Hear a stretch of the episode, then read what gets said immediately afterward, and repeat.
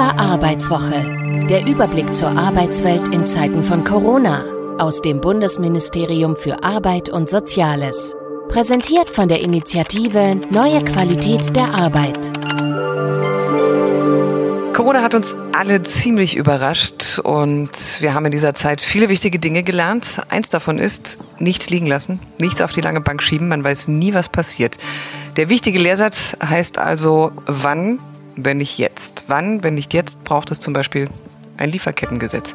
Wie komme ich drauf? Ein Thema bei Inqua ist auch gute Führung und zu guter Führung gehört auch verantwortliches Handeln und damit sind wir beim Thema Lieferketten. Ich versuche es mal mit einer kurzen Erklärung. Ist nicht so einfach. Sollten es die großen Unternehmen in Deutschland nicht schaffen, freiwillig die Menschenrechte in ihren globalen Liefer- und Wertschöpfungsketten zu achten, dann wird es ein Gesetz geben, damit das endlich geschieht. So wurde es auch im Koalitionsvertrag festgeschrieben. Und um zu überprüfen, wie es um die freiwillige Selbstverpflichtung der Unternehmen steht, gab es ein Monitoring für den sogenannten Nationalen Aktionsplan Wirtschaft und Menschenrechte.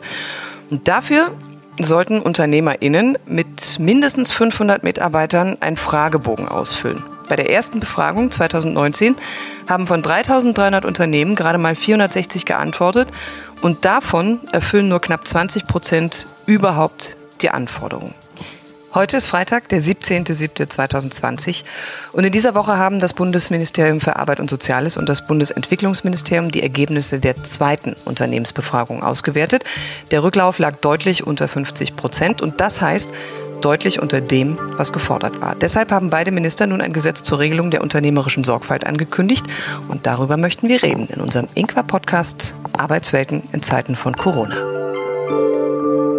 Mein Name ist Anja Heide und ich sage herzlich willkommen und ich begrüße ganz herzlich, freue mich sehr, Hubertus Heil, den Bundesminister für Arbeit und Soziales, also einen der Verantwortlichen. Schönen guten Tag, Frau Heide.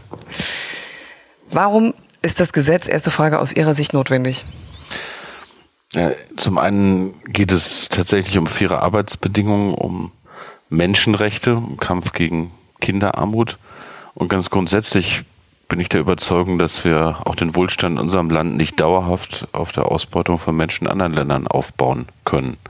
Es geht aber auch um fairen Wettbewerb, weil wir haben durchaus eine ganze Menge Unternehmen, die sich engagieren, die dafür sorgen, dass zum Beispiel auch im Textilbereich in der Zulieferkette anständige Arbeitsbedingungen sind. Oder in der Automobilindustrie, wenn es jetzt um neue Antriebe geht, beispielsweise seltene Erden, Koltan und ähnliches fair gefördert werden und nicht auf dem Rücken zum Beispiel von Kindern, die da ausgebeutet werden. Also es gibt eine Fülle von Gründen, darauf stärker zu achten, dafür zu sorgen, dass Menschenrechte auch gewahrt werden. Nun haben wir aber durch Corona ja eine sehr schwierige Situation für die Unternehmen. Machen wir uns nichts vor. Warum muss man das Gesetz jetzt auf den Weg bringen, obwohl man weiß, dass es Stress bedeutet für die Unternehmen?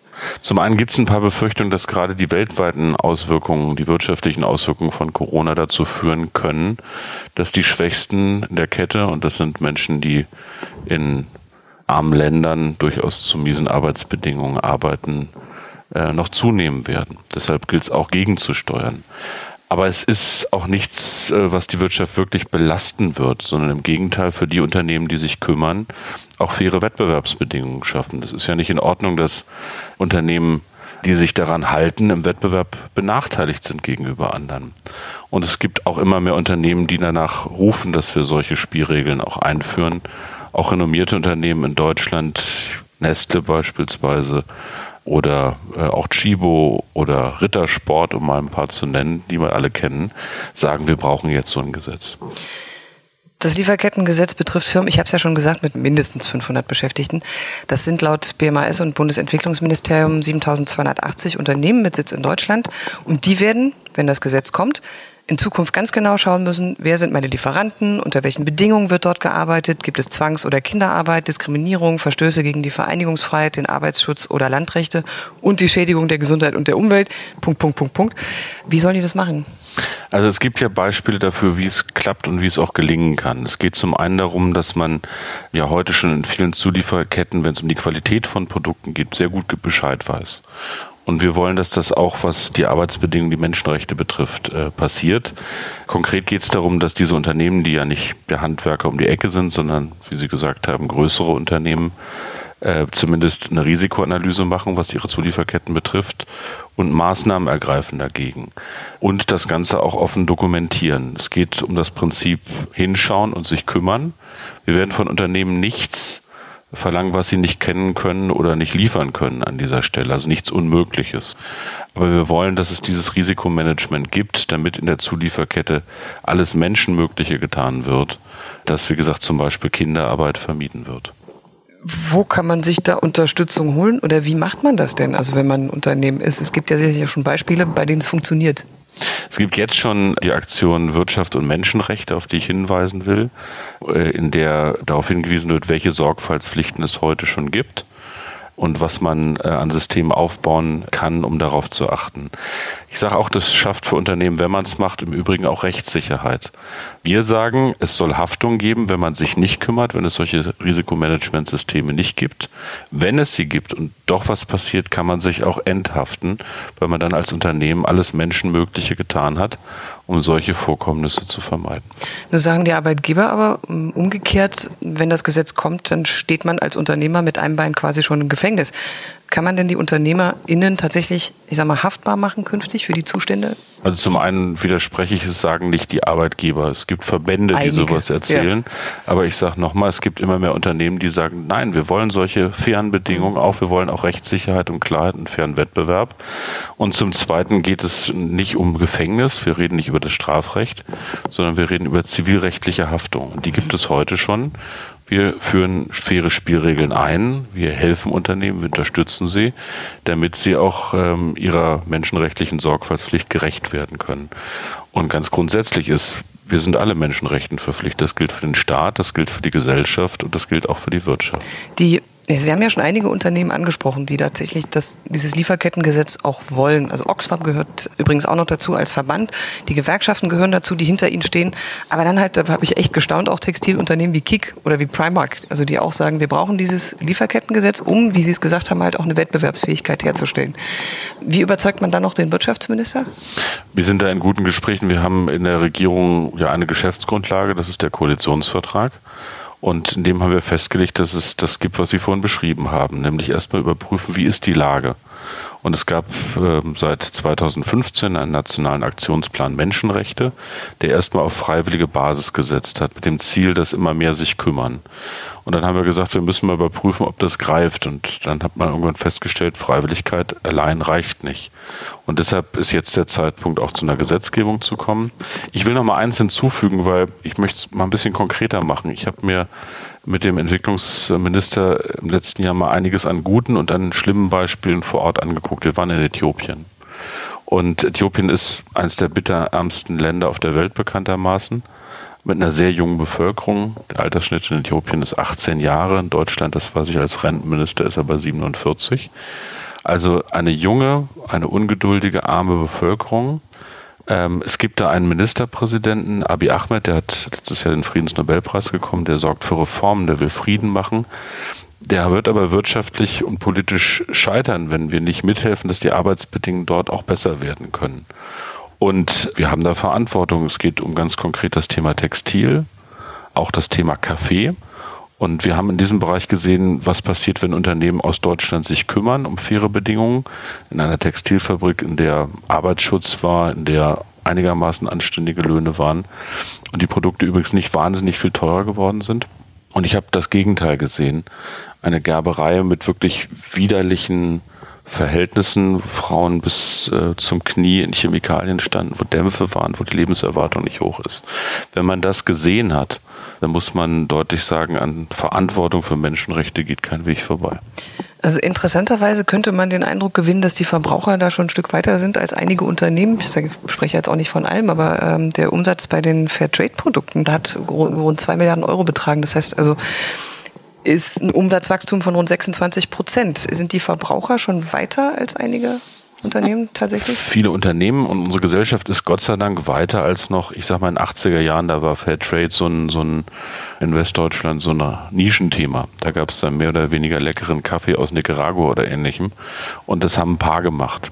Inzwischen äh, hat sich gesellschaftlich rumgesprochen, dass wenn wir Globalisierung nicht fairer gestalten, auch Probleme zu uns kommen Also wenn beispielsweise in Äthiopien Abiy Ahmed, dieser Ministerpräsident, Friedensnobelpreisträger, scheitert, äh, und wir kennen auf dem afrikanischen Kontinent ja Länder, die ganz tief im Bürgerkrieg versunken sind, weil die sozialen Bedingungen so sind, dass es solche Auseinandersetzungen auch mit sozialen Folgen gibt.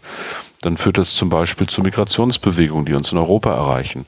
Also es gibt, glaube ich, in unserer Gesellschaft, das will ich sagen, ein stärkeres Gefühl als in der Vergangenheit, dass wir weltweit enger zusammen voneinander abhängig sind und nicht äh, die Ohren, die Augen und äh, den Mund sich zuhalten, einfach ignorieren, was um uns herum passiert. Da gibt's immer noch einige, die das tun, aber ich glaube, dass die meisten Menschen wissen, dass uns das was angeht. Wir haben jetzt über die großen Unternehmen gesprochen. Ich will noch mal so einen kleinen Schlenker machen hin zu den kleinen Unternehmen. Also so ein mögliches Lieferkettengesetz geht ja geht's erstmal um die großen. Was ist denn dann mit den kleinen und mittelständischen? Sind die dann gar nicht gefragt oder doch, natürlich. Es gibt aber auch schon eine Reihe von Nachhaltigkeitsberichten und ähnlichem, die man machen kann. Wir haben nur gesagt, mit diesem Gesetz wollen wir jetzt nicht den Handwerker um die Ecke überfordern. Also die Vorstellung, dass jeder Handwerker wissen muss, wo sein Kupferkabel, das er irgendwo verlegt, herkommt, das wäre unverhältnismäßig, sondern wir richten uns an diejenigen, die hauptsächlich auch international tätig sind, also Unternehmen mit mehr als 500 Beschäftigten. Wir verlangen nichts Unmögliches an dieser Stelle. Und insofern ist der Begriff der Verhältnismäßigkeit einer, der mir auch sehr, sehr wichtig ist für Unternehmen, weil jetzt natürlich interessierte Kreise, die gegen dieses Gesetz sind, mit den größten Horrorgeschichten versuchen, kleine und mittelständische Unternehmen zu mobilisieren, die hm. jedenfalls von diesem Gesetz so nicht betroffen sein werden. Wenn man als kleines mittelständisches Unternehmen sagt, ich möchte aber gerne auch schon, ich sag mal, meine Lieferkette offen machen, offenlegen, wie kann man das machen? Welche Möglichkeiten hat man da? Ich mache mal einen konkreten Hinweis, bitte mal auf die Homepage des BMAS gucken. Da gibt es einen Link zur Aktion Wirtschaft und Menschenrechte. Da gibt es die Möglichkeit, sich beraten zu lassen, um zum Beispiel die Risiken zu kennen und wie gesagt, viele Mittelständler, so produzierende Unternehmen, die im Ausland schon vernetzt sind, kennen solche Lieferkettensysteme sehr, sehr gut, wenn es um die Produktsicherheit geht, weil man irgendwelche Normen einhalten muss. Gucken ja welche bis auf, ich sage jetzt mal, den Mikrometer auf irgendwelche Größen.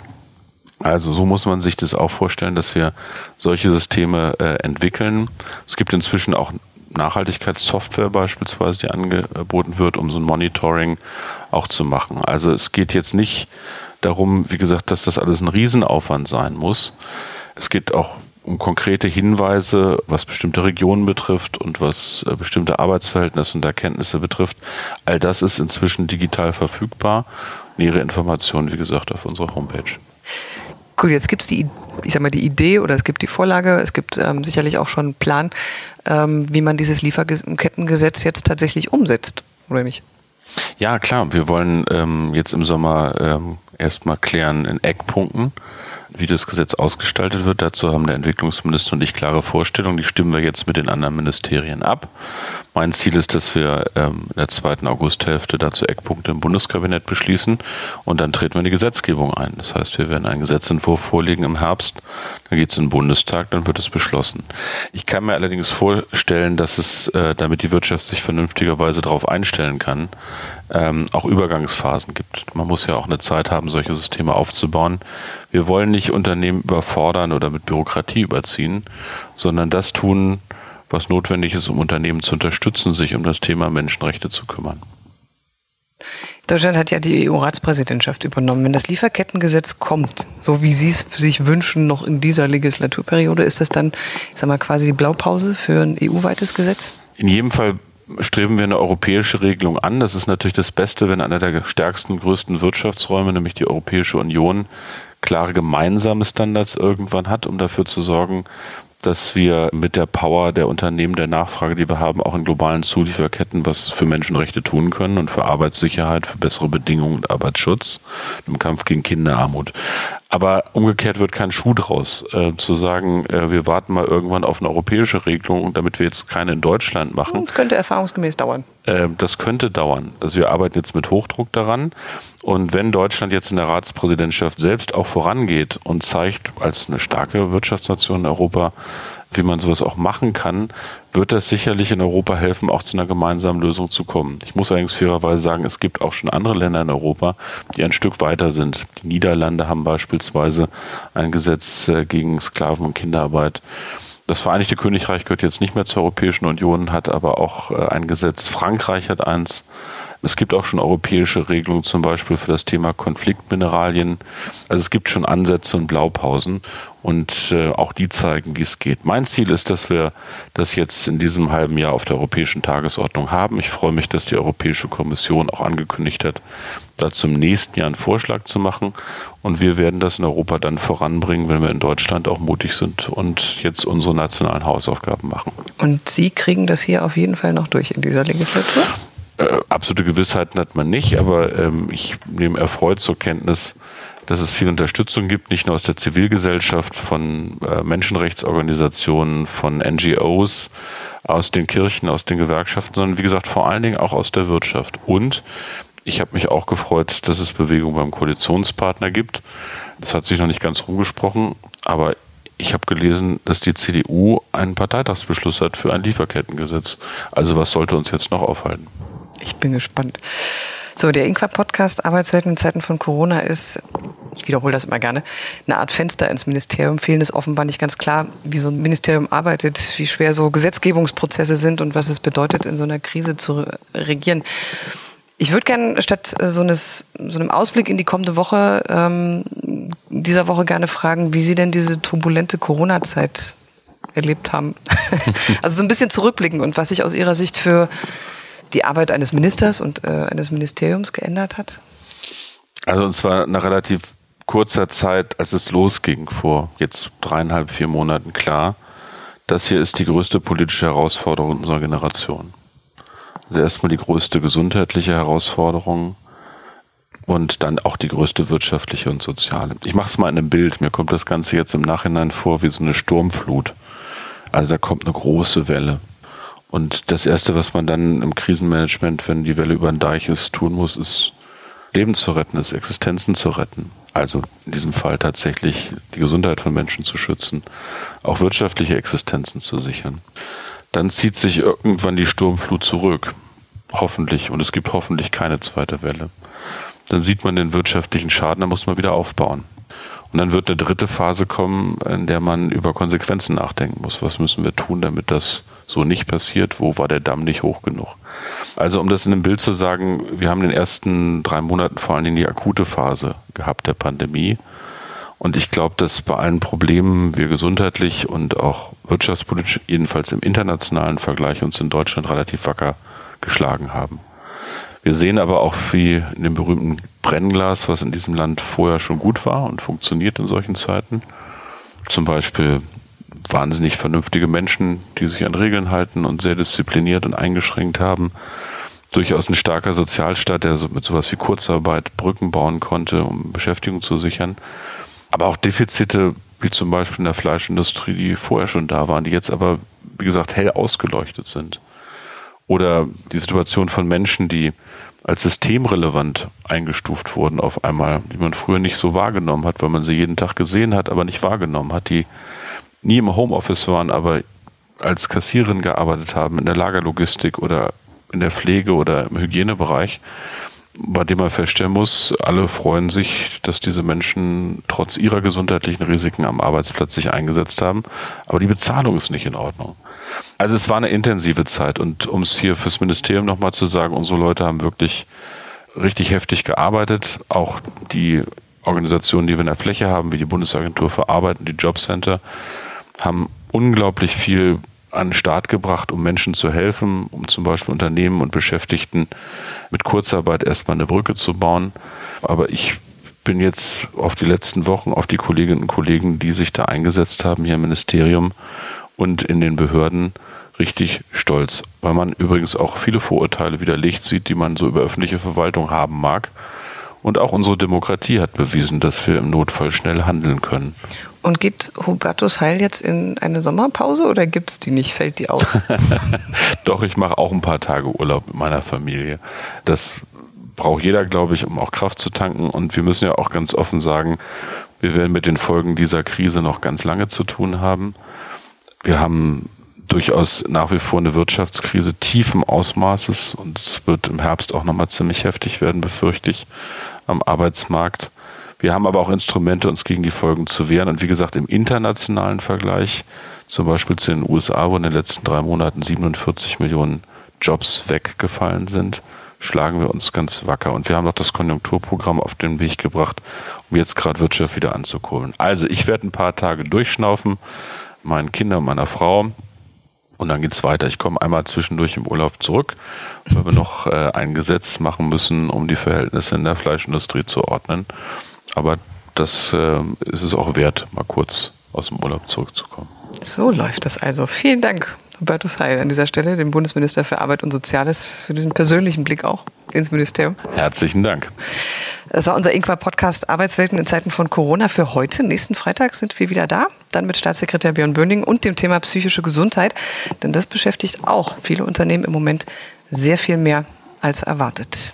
Hören Sie auch nächste Woche wieder rein und folgen Sie uns auf inqua.de. Inqua ist die Praxisplattform für den Wandel der Arbeitswelt und teilt das Wissen der Praxis. Initiiert vom Bundesministerium für Arbeit und Soziales. Getragen von vielen.